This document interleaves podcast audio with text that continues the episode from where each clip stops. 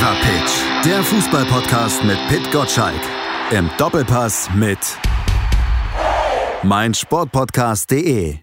Die nationale Fußballsaison setzt zum Endspurt an. Die letzten Entscheidungen fallen in diesen Tagen und zwischen dem eher öden Relegationskick und dem Geisterpokalfinale macht Bayern München richtig Tempo bei der Personalplanung und das gleich in mehrfacher Hinsicht. Wir versuchen im Feverpitch Podcast Schritt zu halten. Malte Asmus ist mit dabei und mittendrin steckt natürlich der Feverpitch-Macher und Chefredakteur von Sport 1, Pit Gottschalk. Hallo Pit.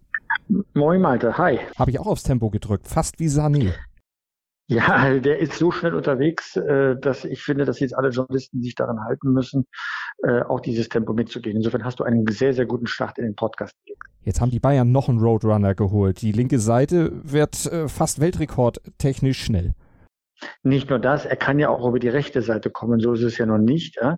Also die Bayern haben ja seit der Zeit von Van Gaal in ihrer Spielweise aus dem Zentrum ähm, auf die Außenbahn gelegt. Und bisher hatten sie da Gnabry und Koman, jetzt eine dritte Waffe mit äh, Leroy Sané. Sie werden noch unberechenbarer werden und dazu gehört auch, dass dann, wenn da jemand mal ausfällt, es keine Lücke gibt auf den Außenpositionen.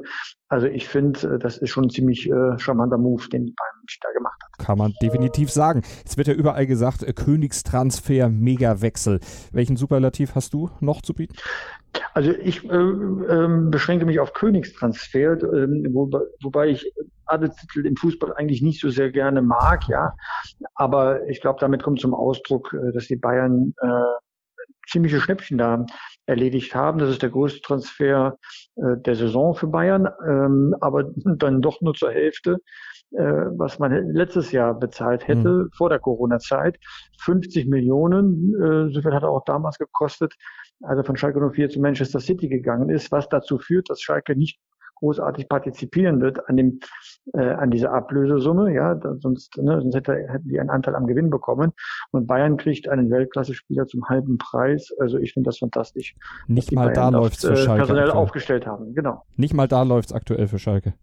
Ja, ist es nicht bitter? Ne? Also die haben ja nun ähm, über Jahre eine wunderbare Jugendabteilung aufgebaut, die viele Talente verbracht haben.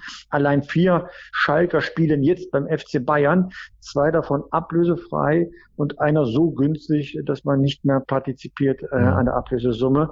Eigentlich haben sie damals nur Geld äh, für Manuel Neuer bekommen und das war damals ein Rekordtransfer ähm, wenn ich mich richtig erinnere, etwas über 30 Millionen. Im Nachhinein klingt das auch total günstig. Insofern ähm, ist schon bitter für Schalke, ja. Jetzt sagst du günstig und Schnäppchen. 50 Millionen Ablöse, 17 Millionen Euro kolportiertes Jahresgehalt.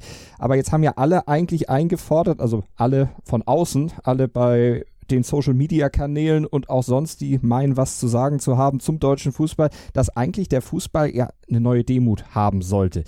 Sind diese Summen, die du jetzt als Schnäppchen bezeichnest, nicht eigentlich kritikwürdig unter diesem Eindruck und vor allem unter dem Eindruck der Corona-Krise?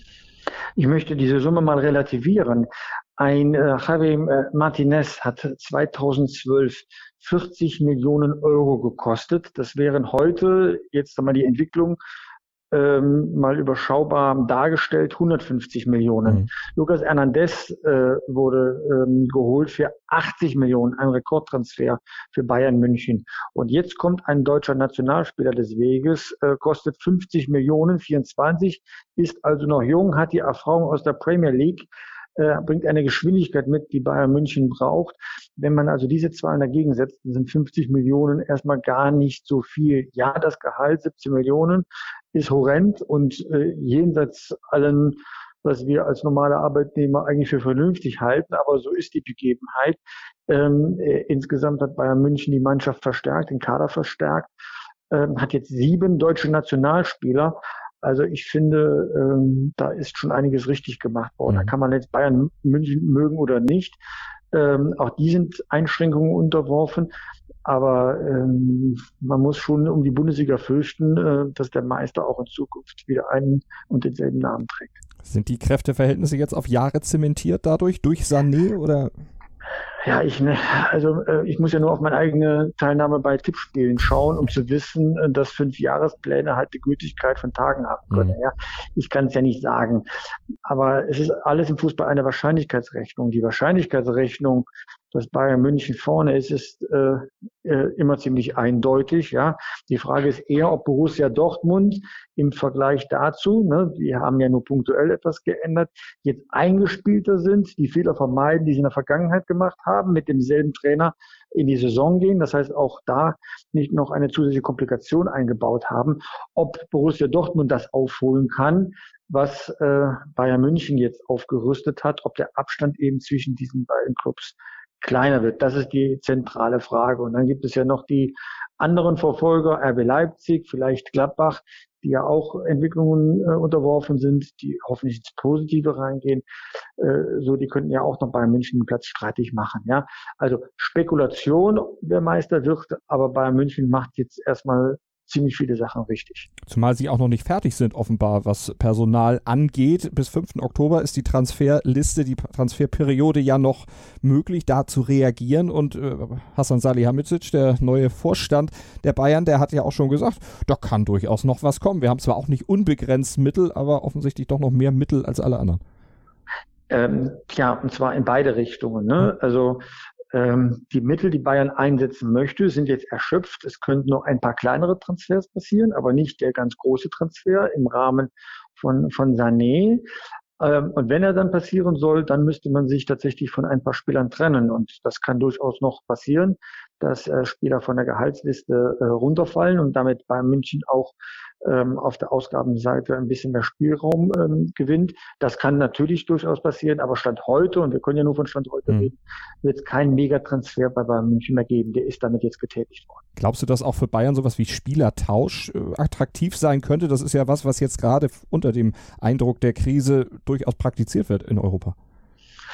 Also Bayern München lebt davon, dass die Spieler, die kommen, eine hohe Identität äh, mit dem Verein äh, spüren und leben. Man muss ja nur schauen, wie lange schon die Schlüsselspieler am Verein gebunden sind. Ja, also äh, das sind ja wirklich Jahre. Man muss schon in Dekaden rechnen bei manchen Spielern. Äh, und Spielertausch hat immer so etwas Söldnerhaftes. Ja, diese mhm. Leihspieler wie Coutinho oder oder Rames haben auch niemals diese Verbindung gespürt und sind bei Zeiten gegangen. Auch bei Coutinho, glaube ich, stand heute nicht, dass er über die Champions League Phase hinaus bei Bayern München bleiben wird. Ja, also ähm, ich glaube, dass Tauschgeschäfte ähm, eher eine untergeordnete Rolle spielen werden. Es hat ja Form von Tauschgeschäften schon gegeben, wenn man Hummels gegen Götze und solche Sachen sieht, zwischen mit Borussia Dortmund, ja, ähm, aber die sind auch einzeln betrachtet worden und nicht als Tauschgeschäft verstanden. In Bezug auf die Kaderplanung hat sich Ottmar Hitzfeld zu Wort gemeldet, ich glaube beim Sportbuzzer war das, und hat gesagt, äh, den Kader bloß nicht zu sehr aufblähen, das gibt nur Ärger. Siehst du da eine Gefahr bei Bayern, dass jetzt vielleicht die Unzufriedenheit wieder wachsen sollte und dass Hansi Flick sich, obwohl er einen großen Kader hat, da sehr viele Probleme vielleicht selber macht? Kingsley Coman, der dürfte jetzt auch nicht unbedingt so begeistert sein, dass Leroy Sané da auf seine Position möglicherweise kommt. Der Kader bisher war zu klein und damit auch anfällig, wenn Spiele ausgefallen sind. Das hatte natürlich den Neben Nebeneffekt, dass Spieler wie Zirkze oder Singh reingekommen sind und Spielpraxis bekommen haben. Man darf aber nicht vergessen, die Saison wird jetzt nochmal verlängert für Bayern München. Das heißt, es gibt nach dem Pokalfinale eine kleine Pause. Dann geht die Champions League los. Da hat man durchaus Ambitionen. Und Stand heute ist, dass am 11. September mit einem, mit dem Pokalwochenende und am 18. September mit dem, mit dem ersten Bundesligaspieltag die neue Saison loslegt. Und das ist so ein dicht gedrängtes Programm, dass es keine Winterpause geben wird, die wir ja in Deutschland immer im Januar hatten. Mhm. Das heißt, die Belastung der Spieler und des Kaders wird enorm größer sein als das, was die äh, Clubs bisher gewohnt waren. Damit steigt automatisch, hm, sag mal, die, Be die Verletzungsanfälligkeit, weil die Belastungsgrenze tatsächlich erreicht wird. Ein kluger Verein muss den Kader so verbreiten, dass man auch über diese Phase hinwegkommt. Wenn die Saison dann im Mai oder so endet, geht es ja für einen großen Teil der Spieler direkt auch wieder weiter, weil dann eine Europameisterschaft ansteht. Ähm, die Club-WM ist immer noch im Gespräch. Ähm, da weiß man zwar nicht, ob Bayern München dann da jetzt gesetzt dabei sein mhm. wird, aber sag mal, gesetzt, nehmen wir mal an, das wäre so dann hat man dann anschließend auch nochmal die äh, WM-Saison äh, äh, vor sich. Also da passiert einiges in den nächsten Monaten, äh, was die Spieler in den Wahnsinn treibt, weil der Körper ja irgendwann auch Signale sendet, äh, dass die Grenze erreicht ist. Also ich glaube, der von mir wirklich verehrte Ottmar Hitzfeld liegt an der Stelle falsch. Man darf den Moment nicht nur betrachten, sondern muss tatsächlich jetzt mal ein paar Monate im Voraus schauen und äh, wie dünn der Bayern-Kader war, das sieht man eben daran, dass viele junge Spieler eingesetzt werden müssen. Und in die Zukunft schauen, das tut aktuell ja Brazzo Salihamidzic. Du hast eben gesagt, Hitzfeld, der sehr verehrte. Brazzo hast du durchaus kritisiert. Musst du sein, dein Urteil jetzt ein bisschen relativieren nach diesen neuen Transferdeals und überhaupt nach den Transfers der letzten Saison? Naja, also meine Kritik, die ich vielleicht mal an seiner Stellung beim FC Bayern geäußert habe, bezog sich immer auf den Moment, als ich diese Kritik äußerte. Ähm, wenn er da eines Besseren belehrt, umso besser. Ich habe jetzt schon durchaus äh, an oberster Stelle bei Bayern München mal reingehört und die sind wirklich zufrieden, weil die entscheidenden Transfers sind äh, geglückt. Sie haben Zukunftsspieler wie Davis geholt, also Razzo hat den geholt, und auch, ähm, sag mal, sehr begehrte Spieler wie Leroy äh, Sané. Mhm. Also das ist schon, ähm, das kann man nicht anders sagen, eine Erfolgsmeldung für, für Salihamidzic. Und deswegen ist auch belohnt worden, dass er in den Sport, als Sportvorstand in, in das höchste ähm, operative Gremium einzieht. Ja, äh, er hat gute Arbeit geleistet. Man ist sehr zufrieden mit ihm. Sonst, glaube ich, wären die Bayern auch resolut genug zu sagen, wir korrigieren da mal unsere Entscheidung. Also dieser Königstransfer äh, Leroy Sané ist ein Beleg für gute Arbeit. Und diese gute Arbeit, die könnte sich dann ja auch morgen, beziehungsweise am Samstag dann, mit einem weiteren Titel niederschlagen. Das deutsche Double ist ja noch ein großes Ziel der Bayern. Pokalfinale gegen Bayer Leverkusen. Du hast heute Morgen im Feverpitch Newsletter geschrieben, man konnte es zumindest durch, äh, durchschimmern hören, dass du sehr davon überzeugt bist, dass die Bayern die Leverkusener wohl schlagen. Du schreibst, wer zweifelt eigentlich dran, dass der Rekordmeister am Samstagabend sein Double in Deutschland verteidigt? Wie hoch geht's denn aus? Nein, äh, so weit würde ich ja nicht gehen. Das wäre ja auch ein bisschen frech. Ähm, als Bayern München gegen Eintracht Frankfurt spielte im, im äh, Pokalfinale vor äh, zwei Jahren, gingen ja auch alle davon aus, dass Bayern München äh, äh, den, den Pokal holt und mhm. am Ende hat sich Eintracht Frankfurt ähm, mit einem historischen Erfolg feiern lassen. Ja, also natürlich kann Bayer Leverkusen äh, das Ding gewinnen. Das Zeug dazu hat die Mannschaft ja auch. Ne? So, das ist definitiv so. Aber die Bayern sind immer noch hungrig. Das ist ja das, was ich so gefährlich finde für Leverkusen. Die einzige Chance wird ja darin bestehen, dass die Bayern nachlässig werden, weil sie sagen, das machen wir so äh, im, ähm, äh, im Vorbeigehen nehmen wir diesen Pokal noch mit. Ja, wir wollen endlich ein paar Tage frei haben, bevor es in der Champions League weitergeht. Ja, so, da macht Bayern aber nicht den Eindruck. Also die letzten Auftritte in der Bundesliga waren ja eher das Gegenteil. Man wollte mehr und mehr so Rekorde und Pötte und was der Teufel was alles. Insofern ähm, glaube ich, dass die Bayern das sehr ernst nehmen und äh, Bayer Leverkusen hat eine Tradition zu verteidigen, Zweiter zu werden. Insofern würde das ins Bild passen. Aber ich lasse mich da gerne überraschen. Peter Bosch als Trainer von Bayer Leverkusen äh, leistet eine hervorragende Arbeit, ohne Zweifel. Und die Mannschaft hat die Qualität, an einem guten Tag Bayern München zu schlagen. Das klingt wie eine Phrase und ist doch die Wahrheit. Wir haben wunderbare Auftritte gesehen äh, von Bayer Leverkusen, leider auch sehr schlechte. Wenn sie mutig sind, kann ich mir durchaus am Samstagabend in Berlin auch eine Überraschung vorstellen. Aber ähm, wie gesagt, im Tippspiel bin ich nicht der Beste. Ähm, und deswegen würde ich jetzt mal offen lassen, ähm, ob meine rationale Herangehensweise wirklich die richtige ist. Bayer Leverkusen 27 Jahre ohne Titel. Das letzte Mal, da war es der DFB-Pokal und achtmal seitdem ein Vizetitel geholt, wenn man das so sagen kann. Das unterstreicht das nochmal, was du eben gesagt hast. Ja, mutig müssen sie spielen. Das waren sie im letzten Bundesliga-Duell gegen die Bayern alles andere als das. Da hatten die Bayern relativ früh schon eigentlich den Deckel drauf gemacht. Also das darf nicht nochmal passieren. Aber das weiß ja jeder Schauspieler. Die Generalprobe muss schiefgehen, damit die Premiere ein Erfolg wird. Vielleicht können wir uns so ein bisschen Vorfreude erhalten. Na, ein bisschen Vorfreude wollen wir haben. Das Pokalfinale soll ja zumindest guten Fußball und spannenden Fußball hoffentlich bieten. Natürlich keine Fans. Das ist für ein Pokalfinale ja irgendwie gefühlt noch, noch blöder als das beim normalen. Aber es wäre eine super Gelegenheit, dass Helene Fischer auftreten könnte. Es würde kein Five-Konzert geben. Diese Chance darf sich eigentlich der DFB nicht äh, entgehen lassen, jetzt zum Trotz Helene Fischer in die Arena zu schicken. Das wäre doch mal eine Maßnahme, oder? Oder, oder spinne ich wiederum? Ja, kann man doch ne? durchaus mal versuchen. Warum sollte der DFB sowas nicht mal machen? Aber ich fürchte, äh, die Server von Twitter würden zusammenbrechen. Das, das kann sein, aber ich glaube, ich werde das morgen mal ins Forward schreiben, also am Samstagmorgen ins Forward schreiben vom Fever Pitch und bin mal gespannt, was meine Leser dazu denken. Mach das mal. Das ist, glaube ich, eine sehr, sehr gute Idee. Da wird es auf jeden Fall kontroverse Diskussionen geben. Eine Personalie beim Spiel Bayern gegen Leverkusen müssen wir natürlich noch ansprechen, weil du vorhin gesagt hast, es kommen keine großen Transfers bei den Bayern. Also Kai Havertz in dieser Saison nicht. Dann vielleicht wird er doch eine Saison geparkt, kommt nächste Saison oder geht er woanders hin? Also bei Kai Havertz ähm, ist die Situation so, dass Rudi Völler, der Sportchef von Bayer Leverkusen, eine gewisse Vorstellung hat, was dieser Spieler einbringen soll, trotz Corona. Ich glaube, das geht in die Richtung des ähm, der dreistelligen Millionensumme. Und das wird Bayern München nicht aufbringen wollen, mhm. womöglich nicht aufbringen können. Das heißt, wenn man Kai Havertz abgibt, dann wird er eher Richtung Premier League abwandern, wie man nur hört, ja, aus gut unterrichteten Kreisen, ähm, sind, ist ein Verein in London hochgradig daran interessiert, ihn äh, zu holen. Ähm, dann wäre er weg. Alternative ist, und das täte der Bundesliga gut, er würde noch ein weiteres Jahr bei Bayer Leverkusen bleiben. Der Vertrag ließe das ja zu. Ähm, das wäre, ehrlich gesagt, die schönste Lösung für alle Leute, die die Bundesliga auch für ihn, äh, kannst du dir das bei ihm vorstellen? Er ist ja ein sehr reflektierter, intelligenter junger Mann, der seine Karriere auch durchaus gut geplant hat bisher. Von daher vielleicht auch langfristig auch den Nutzen erkennt, vielleicht noch ein Jahr in Leverkusen dran zu hängen?